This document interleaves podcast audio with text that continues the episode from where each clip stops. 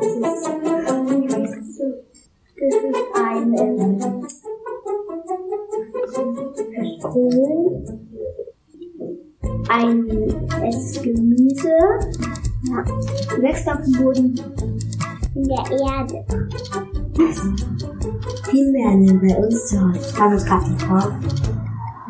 Mich stört. Und man hat ihn sogar im Garten.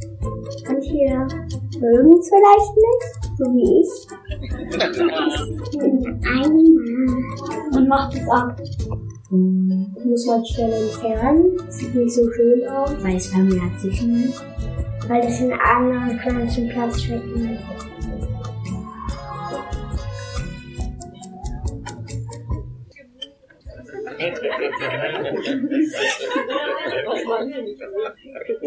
Na, hast du es erkannt? Ich fand's ja großartig. Was das Ganze heute mit unserer Predigt zu tun hat, das wird dir nachher Dirk erzählen. Und nun möchte ich gerne noch mit dir für unseren Gottesdienst beten. Jesus, ich danke dir für diesen Morgen.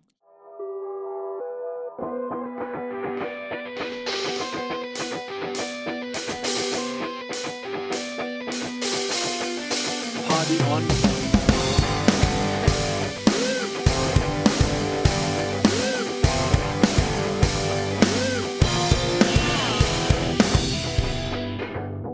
Hier ist der Podcast der Jungen Kirche Berlin-Treptow. Wir wünschen dir eine spannende und ermutigende Begegnung mit Gott.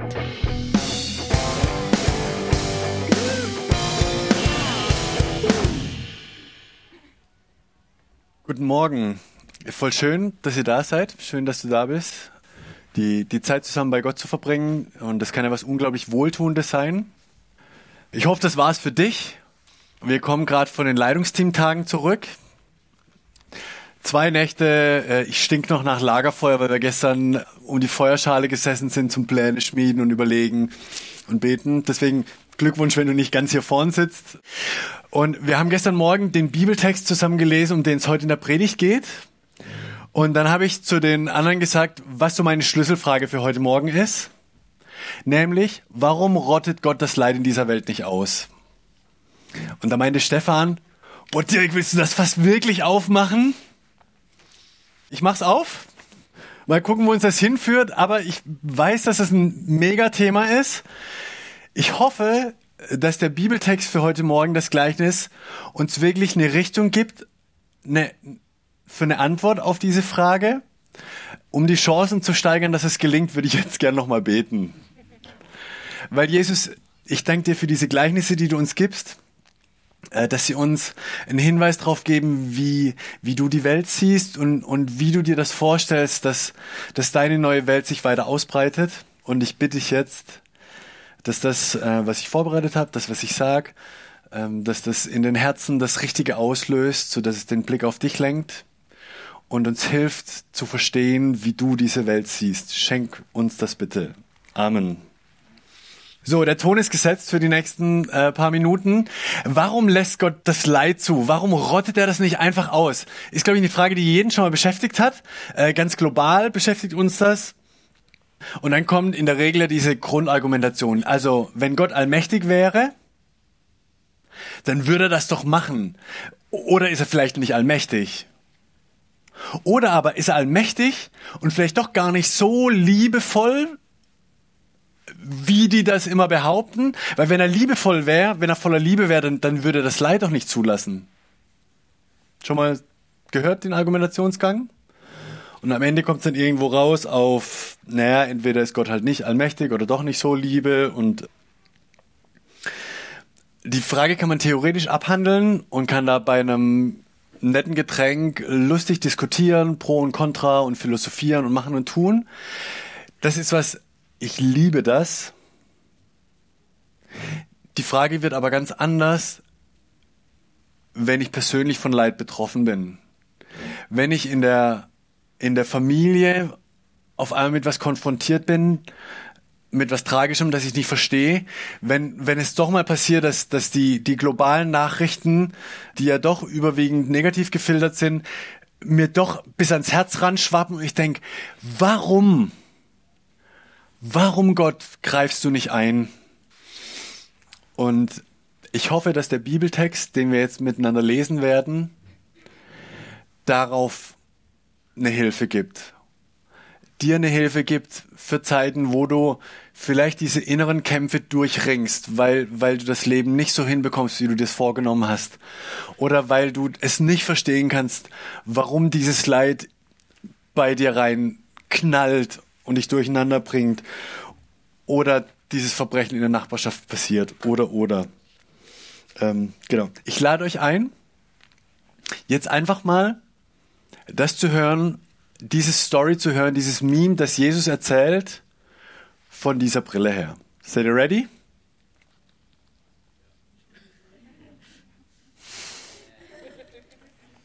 Okay, Matthäus 13, wer eine Bibel aufgeschlagen hat.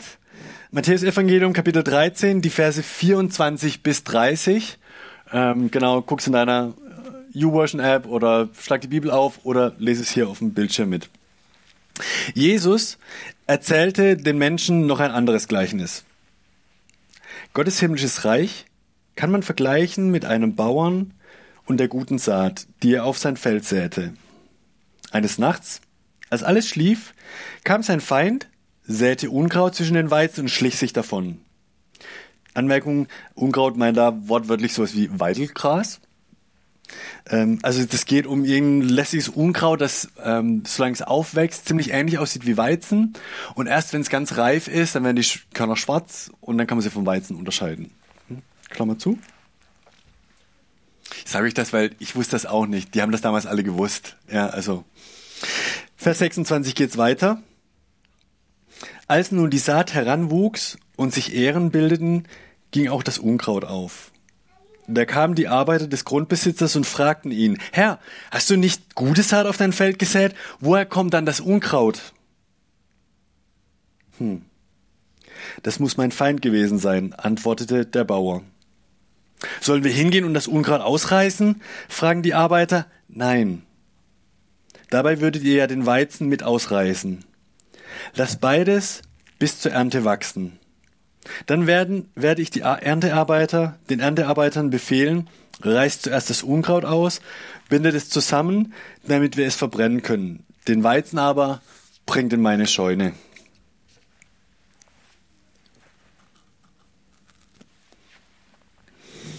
Stefan hat letzte Woche äh, zum Auftakt unserer äh, Predigtserie über Gleichnisse, die so das Reich Gottes ähm, erklären, schon einiges Grundlegendes gesagt, wie wir Gleichnisse verstehen. Einladung, wer letzte Woche nicht da war, den Podcast anzuhören. Ähm, ich fand es richtig lohnend. Ähm, Gleichnisse sind ja ein bisschen was anderes wie, wie Dogmen oder mathematische Formeln in der Naturwissenschaft. Der Anspruch von einem Gleichnis ist nicht, die Welt bis ins letzte Detail zu erklären, sondern eher einen Punkt rauszuheben und wie so ein Meme eines überdeutlich zu machen. Die Gleichnisse, die wir in der Reihe anschauen, die drehen sich alle um dieses Thema, wie, wie stellt sich Jesus Gottes neue Welt vor, dieses Reich Gottes. Ähm, und wir wollen verschiedene Facetten dazu angucken sowieso ein Aspekt. Wir haben, ah, wir haben heute nach dem Gottesdienst so äh, Sticker für euch am Ausgang, die ganz ähnlich hoffentlich funktionieren. Die eine Eigenschaft Gottes auf den Punkt bringen. Ist heute die Ringbahn? Ja. Ja. Heute geht es um die Ringbahn. Ich sage aber noch nicht mehr. So, also das von Jesus verwendete Bild greift etwas auf, das alle Gärtnerinnen und Gärtner ähm, befürchten, nämlich das Unkraut mitsamt der Saat mit den Keimlingen ähm, aufwächst und die gute Saat überwuchert wird vom Unkraut. Und die Frage, äh, sollte man das Feld nicht schnellstmöglich jäten, das Unkraut rausrupfen, bevor es weiter wächst und die guten Pflanzen erstickt? Der Besitzer des Feldes in unserem Gleichnis sagt, nö. Lass es wachsen, bis Erntezeit ist und dann wird sortiert.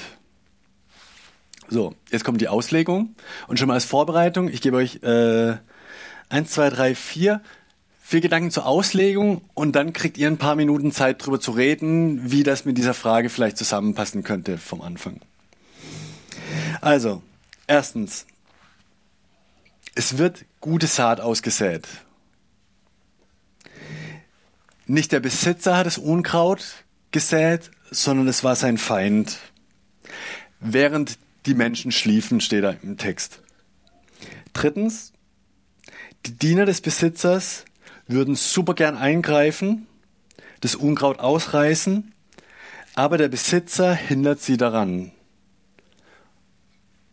Und hat drei Gründe in dem Bibeltext.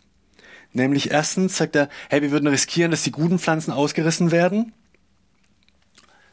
Klammer auf, weil die in den Wurzeln miteinander verknotet sind oder verwurzelt.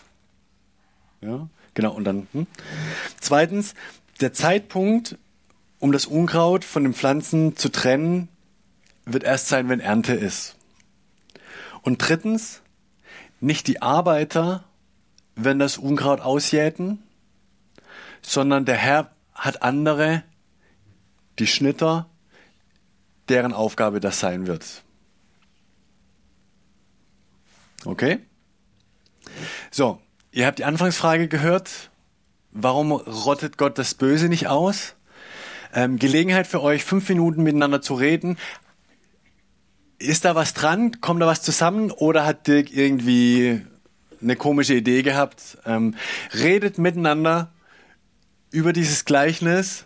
Warum rottet Gott das Böse in der Welt noch nicht aus? Was könnte das mit der Frage zu tun haben?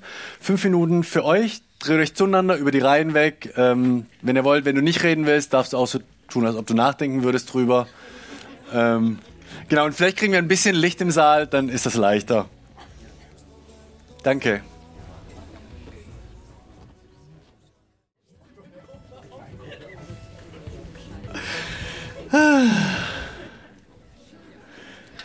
So, ich, äh, ich, vers ich versuche euch wieder zu mir nach vorne zu fokussieren. Hoffe, ihr habt ein paar äh, interessante Gespräche gehabt oder ein paar Nuggets, denen ihr nachspüren konntet. Bei, bei, uns war gleich das erste, ja, warte mal, wenn Gott, wenn Gott allmächtig wäre, dann könnte der die Wurzeln doch auch auseinanderfuddeln. Technisch guter Gedanke. Aber sonst völlig daneben. Aber sonst dumm. Nein, nein, nein. Äh, ich glaube, Punkt 4 Punkt 4 geht in die Richtung, warum also Punkt 4 meiner Predigt, äh, warum, warum das gut ist, dass er das noch nicht macht, obwohl er es könnte. Ja? Huh. Also, seid ihr ready äh, für, für vier Gedanken, die mir beim Vorbereiten gekommen sind zu diesem Gleichnis und dieser Frage. Vornweg, ich habe keinen Anspruch, dass, dass das der Weisheit letzter Schluss ist. Ich sage euch einfach, was mir hilft, äh, die Welt von diesem Gleichnis her ein bisschen mehr zu verstehen und einordnen zu können und diese Spannung auszuhalten, dass ich vieles bescheuert finde, was passiert und ich drunter leide. Also geht mir diesen Vorschuss der Unvollständigkeit, ja? Aber danke. Erstens, was das Gleichnis sagt, ist, das Böse existiert in dieser Welt. Mag eine simple Wahrheit sein, aber ich glaube eine wichtige. Da, da kann man nicht davor sich verstecken oder sonst irgendwas. Das Böse ist Teil dieser Welt, aber das Böse kommt nicht von Gott.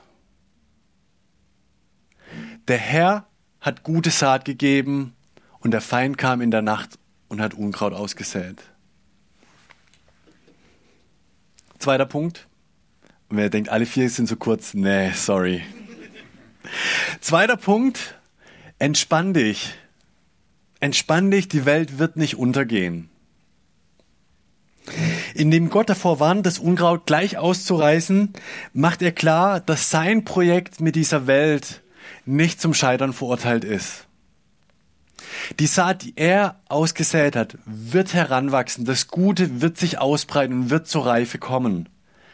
Das Reich Gottes, das angefangen hat mit Leben, Tod und Auferstehung von Jesus Christus wird sich durchsetzen.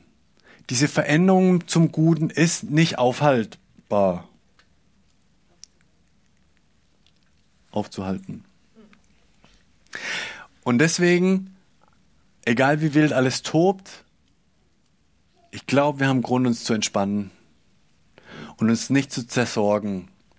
Das, was Jesus so oft wiederholt und wiederholt und wiederholt, sorgt euch nicht, vertraut mir, gibt Gott und seiner Sache den ersten Platz und alles andere wird er fügen. Das Böse existiert, entspann dich, die Welt wird nicht untergehen. Und drittens, Gnade ist Gnade für andere. Das ist so der erste, wahrscheinlich jetzt herausfordernde Punkt von den Vieren. Ähm, du regst dich über jemanden auf und denkst, boah, wie kann der nur? Ja? Egal, ob es ein Verhalten ist oder eine Überzeugung. Boah, wie, wie, wie kann man so doof sein? Was ist, ich weiß, hier, JKB intern, eine ne, ne geistliche Überzeugung, die einer hat. Und du denkst so, never ever. Hat er noch nie in seiner Bibel gelesen? Also, wir sind manchmal super leicht äh, drüber zu wissen, was richtig und falsch ist und, und wer ist richtig. Also natürlich wir. Ist ja logisch, weil wir haben ja drüber nachgedacht und in der Bibel geguckt und gebetet und Lebenserfahrung, Intelligenz und alles, was man halt braucht. Wir sind richtig. Hoffentlich. Ab und zu. Ich habe in meinem Leben äh, schon ein paar Mal inzwischen meine, meine Meinung geändert zu Themen, von denen ich mal überzeugt war, ich bin absolut, absolut richtig. Gnade ist Gnade für andere. Wenn dieses Gleichnis über Unkraut und, und gute Saat spricht, dann sind das zwei Dinge, die manchmal nicht so klar zu unterscheiden sind, wenn sie heranwachsen. Und zu was Jesus auffordert, glaube ich, ist, gnädig zu sein mit unseren Mitmenschen wenn sie anderer Meinung sind oder andere Überzeugungen haben. Jetzt, was heißt das für uns? Heißt das einfach äh, ruhig sein und unsere Meinung nicht mehr vertreten? Nee, das glaube ich nicht. Was weiß ich, also jetzt heute, glaube ich, ist Marsch des Lebens hier in, in Berlin. Ich bin davon überzeugt, dass jedes Leben schützenswert, jedes Leben schützenswert ist. Auch Ungeborenes. Ich habe Freunde, die sind anderer Meinung. Soll ich jetzt das nicht mehr sagen, was ich denke? Nee, hoffentlich. Und hoffentlich sagen die mir, was sie denken und wir reden miteinander. Und das Schlimme ist, jeder hat gute Argumente für sein Ding. Was ich damit sagen will, ist, lasst uns nach der Wahrheit streben, die wir in Jesus Christus finden. Aber lasst uns auch immer mit einkalkulieren, dass wir vielleicht noch nicht die letzte Wahrheit entdeckt haben. Und ich glaube, es gibt so eine gesunde Demut, obwohl man Überzeugungen hat und prägt das, wie, wie wir miteinander umgehen, wie wir mit Leuten reden, die anderer Meinung sind.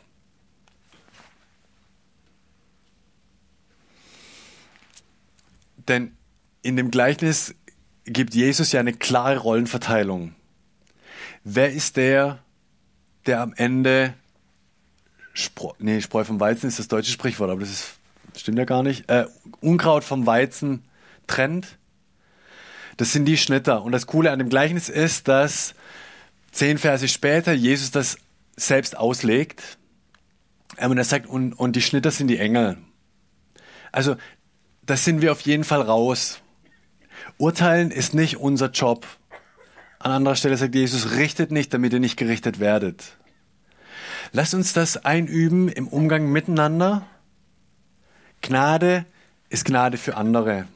Barmherzigkeit ist Barmherzigkeit anderen gegenüber, anderen Meinungen gegenüber. Macht das Sinn?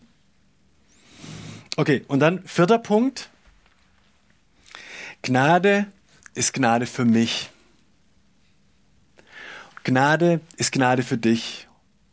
Wir hatten es hier äh, vor einem Gespräch gerade davon, dieses, oh, wie ist denn das jetzt, wenn ich, ich habe mich manchmal schon gefragt, bin ich, bin ich Unkraut? wenn ich dieses Gleichnis lese. Und was, wenn ich Unkraut bin, werde ich am Ende, ich will nicht ausgerupft werden. Ähm, Gnade ist Gnade für dich.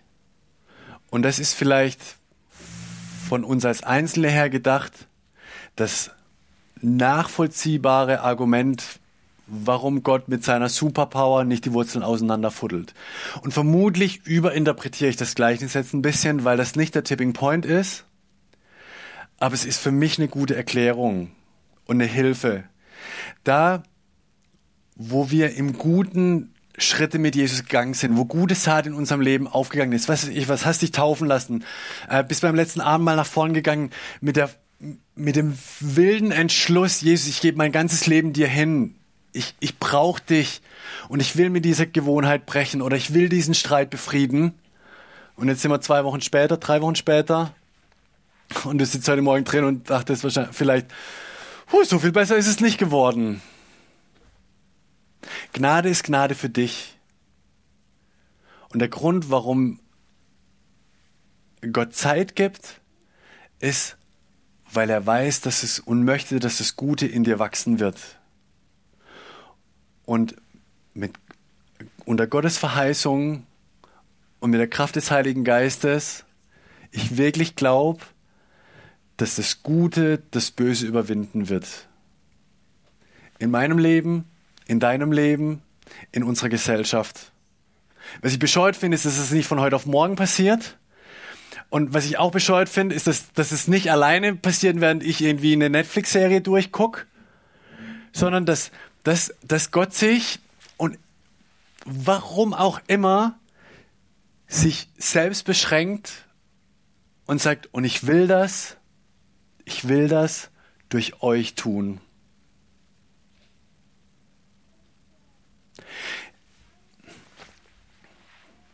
Wieder heute Morgen beim Brunch. Ich, ich finde es voll kostbar, wie Sachen zusammenkommen. Bei, beim Brunch hatten wir es kurz davon, von dieser Thematik und dann diesen Gedanken, ja, Jesus hat keine Hände außer unseren Händen. Jesus hat keine Füße außer unseren Füßen. Und das ist eine Challenge und ein mega Privileg.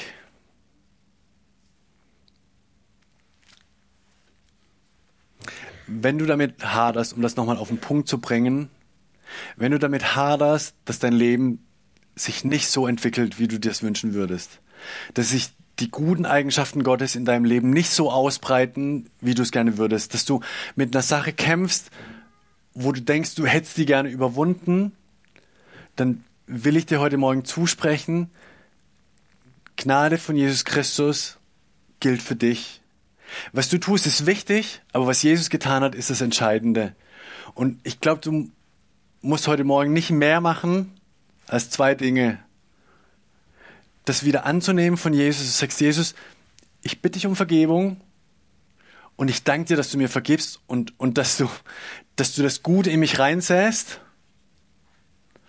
Und dann im nächsten Schritt einfach weiterhin aufstehen, anfangen zu überlegen, wie kann ich das Gute fördern, das Gute kultivieren und das Negative ausmerzen. Und da als Hilfe, finde ich, ist das, was Katharina am Anfang gesagt hat, wir fangen bald wieder mit Kleingruppen an. Zwei, drei, vier Verbündete zu haben, finde ich da im Praktischen eine unglaublich gute Hilfe. Um das Gute zu kultivieren, den guten Weizen aufblühen zu lassen, das ist unsere Aufgabe. Okay, ähm, ich bin, glaube ich, am Ende angekommen. Ja, wir singen jetzt ein Lied zusammen als Gelegenheit für dich, das konkret zu machen, dich auf Jesus auszurichten, vielleicht auch nochmal rauszuschreien, wo du denkst, Alter, die Welt ist so kaputt. Oder ihm voller Vertrauen einfach deine Hände hinzustrecken und zu sagen, Jesus, ich danke dir von ganzem Herzen, dass du noch nicht diese Welt richtest, dass wir noch Zeit der Gnade haben, dass es noch für mein Leben und diese Welt die Möglichkeit gibt, dass das Gute sich durchsetzt und dass diese Verheißung steht, dieses Versprechen, am Ende wird das Gute gewinnen. Amen.